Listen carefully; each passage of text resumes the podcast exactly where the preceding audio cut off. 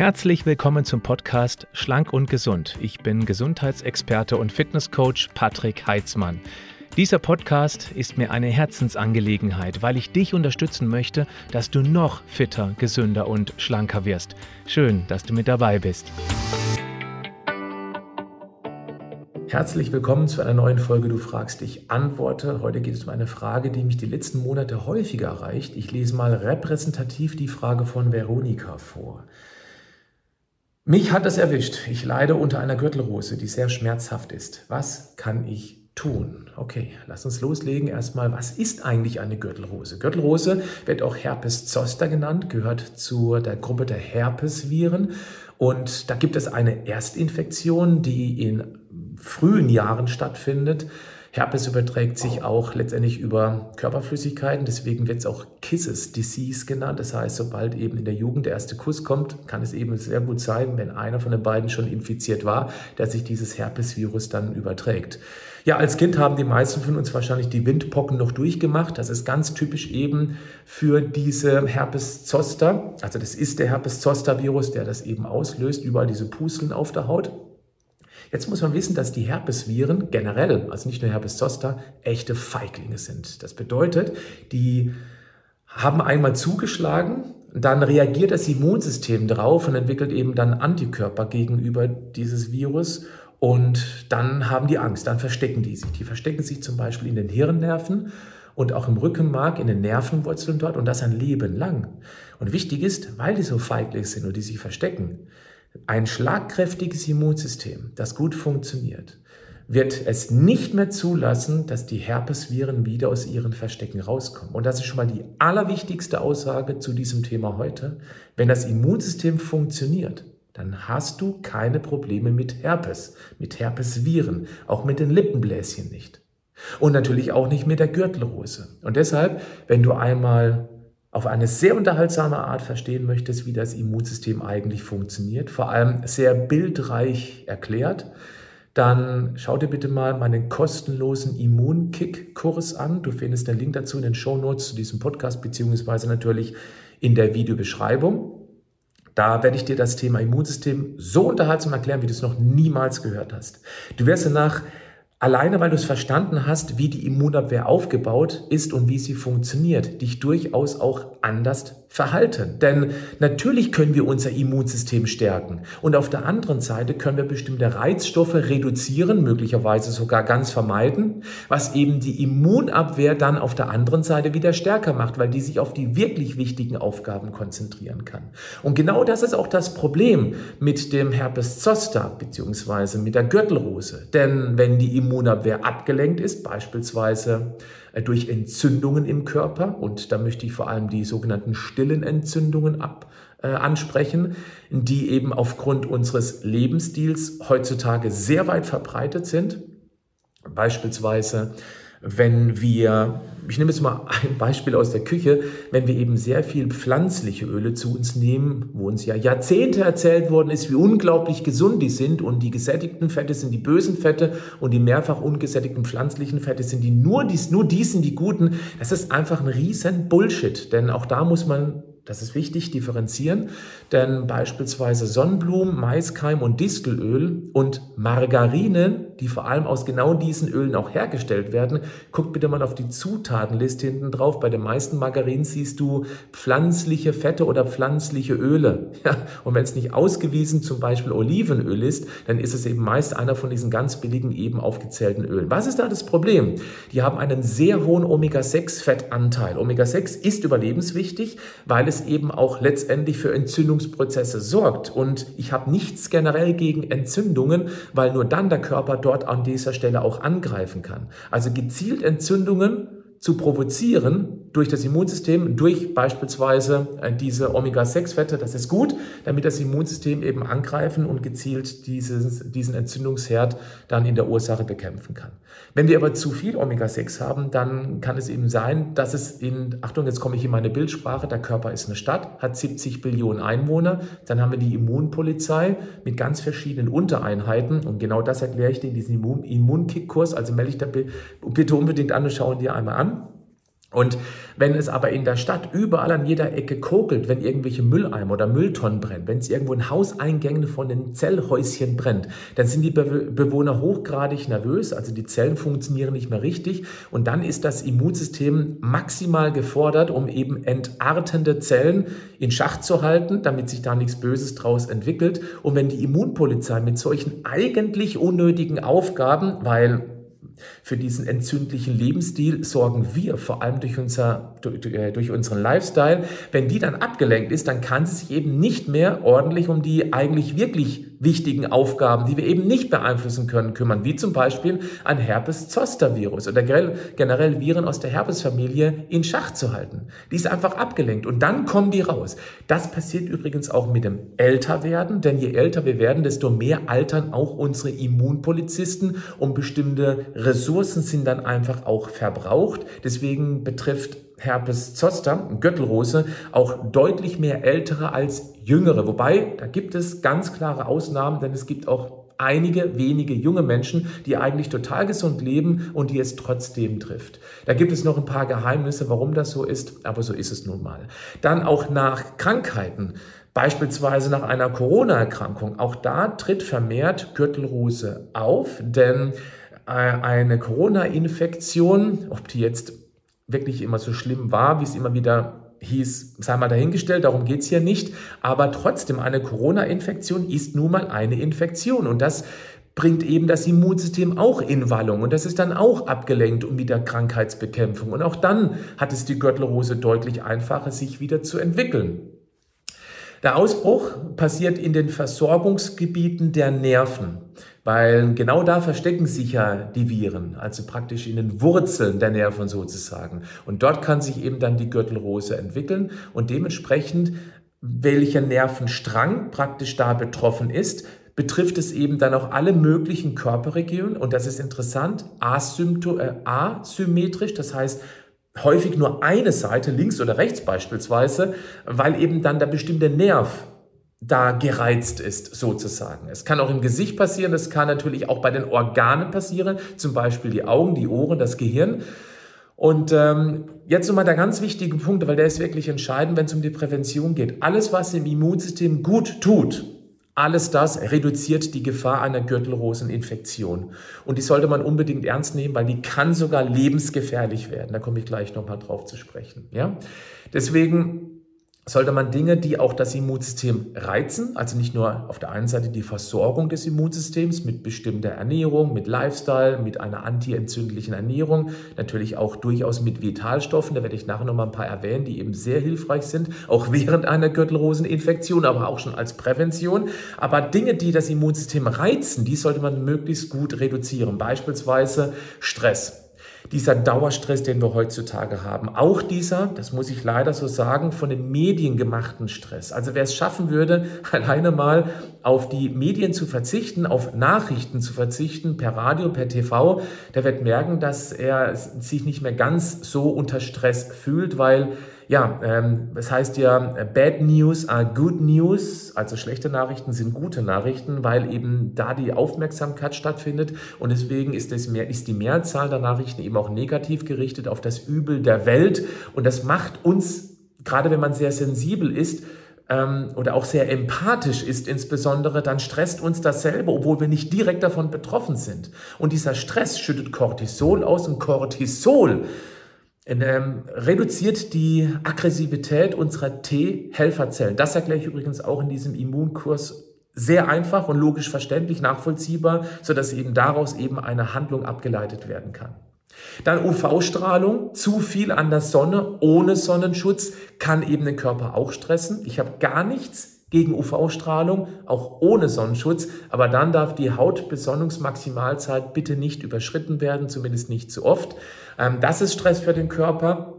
Oder auch Medikamente, die man nehmen muss, kann natürlich die Immunabwehr auch deutlich stressen. Gut, die Symptome sind meist örtlich begrenzt. Bei den Windpocken ist ja normalerweise der ganze Körper betroffen. Äh, bei der Gürtelröse ist es eben so gürtelförmig. Deswegen nennt sich das auch so. Und wie gesagt, ist es häufig einseitig. Das erste Anzeichen einer Gürtelrose ist Abgeschlagenheit, noch bevor man überhaupt irgendwas sieht, eventuell leichtes Fieber und dann eben auch einseitige, zum Teil brennende Schmerzen in diesem Hautgebiet. Eventuell gibt es auch einen Juckreiz und im Hautbezirk, da gibt es zunächst eine Rötung, dann zieht sich das so ein bisschen zusammen und auf diesen Rötungen entstehen Bläschen, die teilweise mit Blut gefüllt sind. Die können dann irgendwann aufplatzen und dann verkrüsten. Sehr unangenehm. Manchmal bleiben da leider auch Narben oder auch verfärbte oder entfärbte Hautstellen, also solche weißen Flecken. Deswegen sollte man unbedingt vor allem das, diesem Juckreiz nur sehr vorsichtig nachgehen. Also bitte nichts aufkratzen, weil dann ist die Gefahr einer bleibenden Narbe oder einer entfärbten Haut natürlich deutlich größer. Die Rückbildung dieser Symptome kann bis zu einem Monat dauern und es kann eben auch, und das habe ich vorhin angesprochen, zu Komplikationen kommen, insbesondere bei älteren Menschen. Ich sage jetzt mal grob 60 plus. Wichtig, wer sich als 60 plus-Jähriger um seine Gesundheit kümmert, wer einen gesunden Lebensstil pflegt, der hat noch viel mehr Ressourcen aus den jüngeren Jahren, die er oder sie dann mitnimmt ins Älterwerden. Das ist ein sehr wichtiger Punkt. Deswegen möchte ich auch vor allem die Menschen hier unter 60 oder vor allem die ganz Jungen dazu motivieren, einen gesünderen Lebensstil zu pflegen. Deswegen, du wirst dir dieses Video oder den Podcast bisher nur dann angehört haben als junger Mensch, wenn du aktuell davon betroffen ist oder jemanden, den du kennst, davon betroffen ist. Dann nutze bitte diese Situation jetzt als große Chance, generell deinen Lifestyle zu überdenken, wenn du selber über dich sagen würdest, ja, so gesund ist er bisher nicht. Denn es zahlt ja nicht nur im positiven Effekt auf die Gürtelrose ein, auf die Heilungserfolge der Gürtelrose, sondern generell in so viele andere Bereiche. Gürtelrose ist ja nur eine Krankheit, die ein geschwächtes Immunsystem eben äh, zur Folge haben kann. Also ein geschwächtes Immunsystem hat eine mögliche Gürtelrose zur Folge. So, so ist es richtig. Äh, was eben passieren kann, dass eben gerade bei Älteren auch die Gesichtsnerven betroffen sind, auch Arme, Beine, Brust, Bauch, Rücken, Kopf und so weiter. Ganz selten gibt es eben auch schwere Verläufe, vor allem dann, wenn die Hirnnerven betroffen sind. Dann kann es eben sein, dass das Auge nicht mehr richtig funktioniert und das kann bis zur ähm, bleibenden Sehstörung, sogar bis zur Erblindung führen. Die Gürtelrose muss man sich mal vorstellen. Wenn es eher die, das Ohr betrifft, dann kann es zur Gesichtslähmung kommen. Und ähm, ja, dann kann es eben auch zur starken Gesamtkörperentzündung kommen. Wichtig ist, wenn die Gürtelrose außen zu sehen ist, heißt es ja nicht, dass es nur außen stattfindet. Die Haut ist ganz häufig das Spiegelbild auch für das, was im Körper passiert. Mal fernab von der Gürtelrose, wenn wir Hautprobleme haben, dann würde ich auch immer mal überlegen, ob ich vielleicht mit einer ähm, mit einem Darmreset, einer Darmkur arbeiten möchte. Denn wenn der Darm nicht richtig funktioniert als Zentrum der Immunabwehr, Zentrum der Gesundheit, dann kann es eben sein, dass sich das Hautbild eben dadurch auch verändert, verschlechtert. Schuppenflechte beispielsweise, Neurodermitis beispielsweise. Sowas kann durchaus passieren. Und bei der Gürtelrose ist es so, dass eben auch möglicherweise Organe dafür betroffen sind. Und jetzt Achtung, jetzt kommt ein wichtiger Punkt. Das heißt, der Körper kann entzündet sein durch die Gürtelrose. Und das kann eben auch die Blutgefäße betreffen, sodass eben sich dort Arteriosklerose deutlich schneller entwickelt mit Hilfe dieser Feiglingsviren, die es geschafft haben, die Immunpolizei auszutricksen und die wieder aus den Verstecken kommen. Ja, und im schlimmsten Fall kann es eben zum Organbefall kommen, zum massiven Organbefall und eben das dann schwere Komplikationen ähm, nach sich ziehen bis hin zum Tode. Ich erwähne das, dass man die Gürtelrose auf keinen Fall eben auf die leichte Schulter nimmt und eben nicht nur mit Globulis behandeln sollte. Ja, dann gibt es auch leider die chronische Gürtelrose, die ungefähr jeden zehnten Patienten betrifft und die dann noch Monate nach, der, nach dem Ausbruch der Gürtelrose eben immer noch Schmerzen haben, weil eben die Nerven geschädigt sind. Und dann ist es absolut wichtig, auch neurologische Behandlung in Anspruch zu nehmen. Und leider sind von dieser chronischen Gürtelrose bei den über 60-Jährigen, die es erwischt, da ist jeder zweite betroffen. Also die, die dort Gürtelrose bekommen, jeder zweite hat dann einen chronischen Verlauf. Und auch da ist es wichtig, möglichst früh, sobald sich was anbahnt, etwas für sich zu tun, Reizstoffe raus, die Immunabwehr stärken durch eine bestimmte Ernährungsart, durch gezielte Nahrungsergänzung Da gehe ich jetzt hier nicht nochmal tiefer ein, weil das werde ich in meinem Immunkick-Kurs sehr genau erklären, auch sehr logisch nachvollziehbar. Deswegen schau dir diesen Kurs an. Nochmal, der ist 100% kostenlos. Das war meine Antwort auf die drei Gs übrigens während der Corona-Zeit. Neben geimpft, genesen, getestet hat mir nämlich öffentlich das vierte G gefehlt.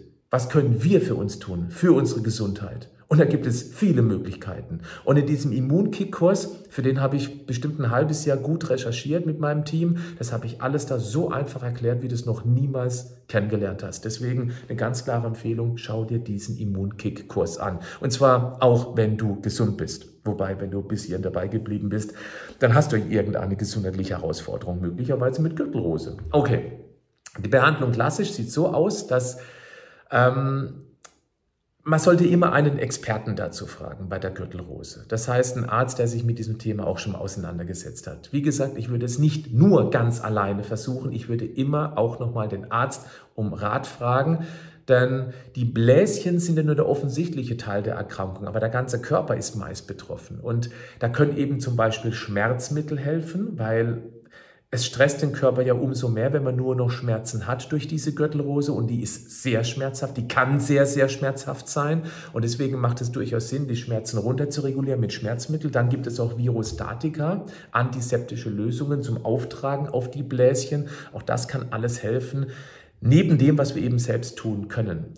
Der klassische Behandlungsansatz, das ist eine Akutbehandlung. Und genau das ist eben auch immer wieder das Problem. Jetzt wieder mal weg vom Arzt, der da unbedingt helfen sollte.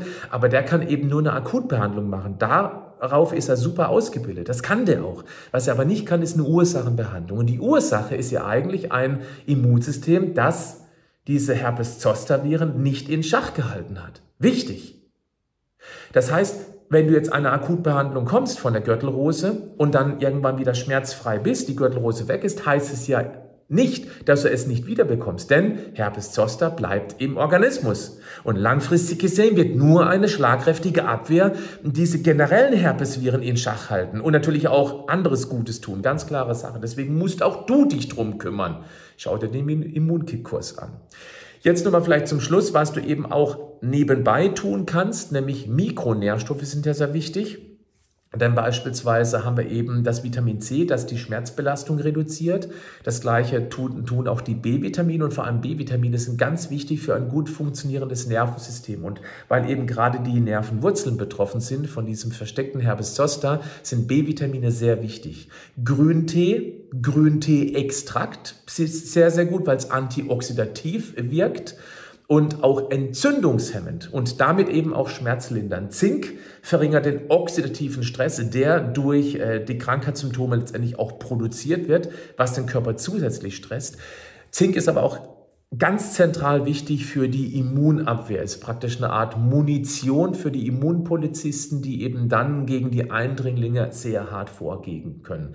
Ich hoffe, du hast einen guten Vitamin D-Spiegel. Vitamin D lindert nämlich auch die Nervenschmerzen und ist praktisch, also auch das werde ich erklären, im Immunkick. Vitamin D hat eine maßgebliche Funktion, wie schnell das Immunsystem angreift oder eben wie verzögert. Das hängt mit Vitamin D zusammen.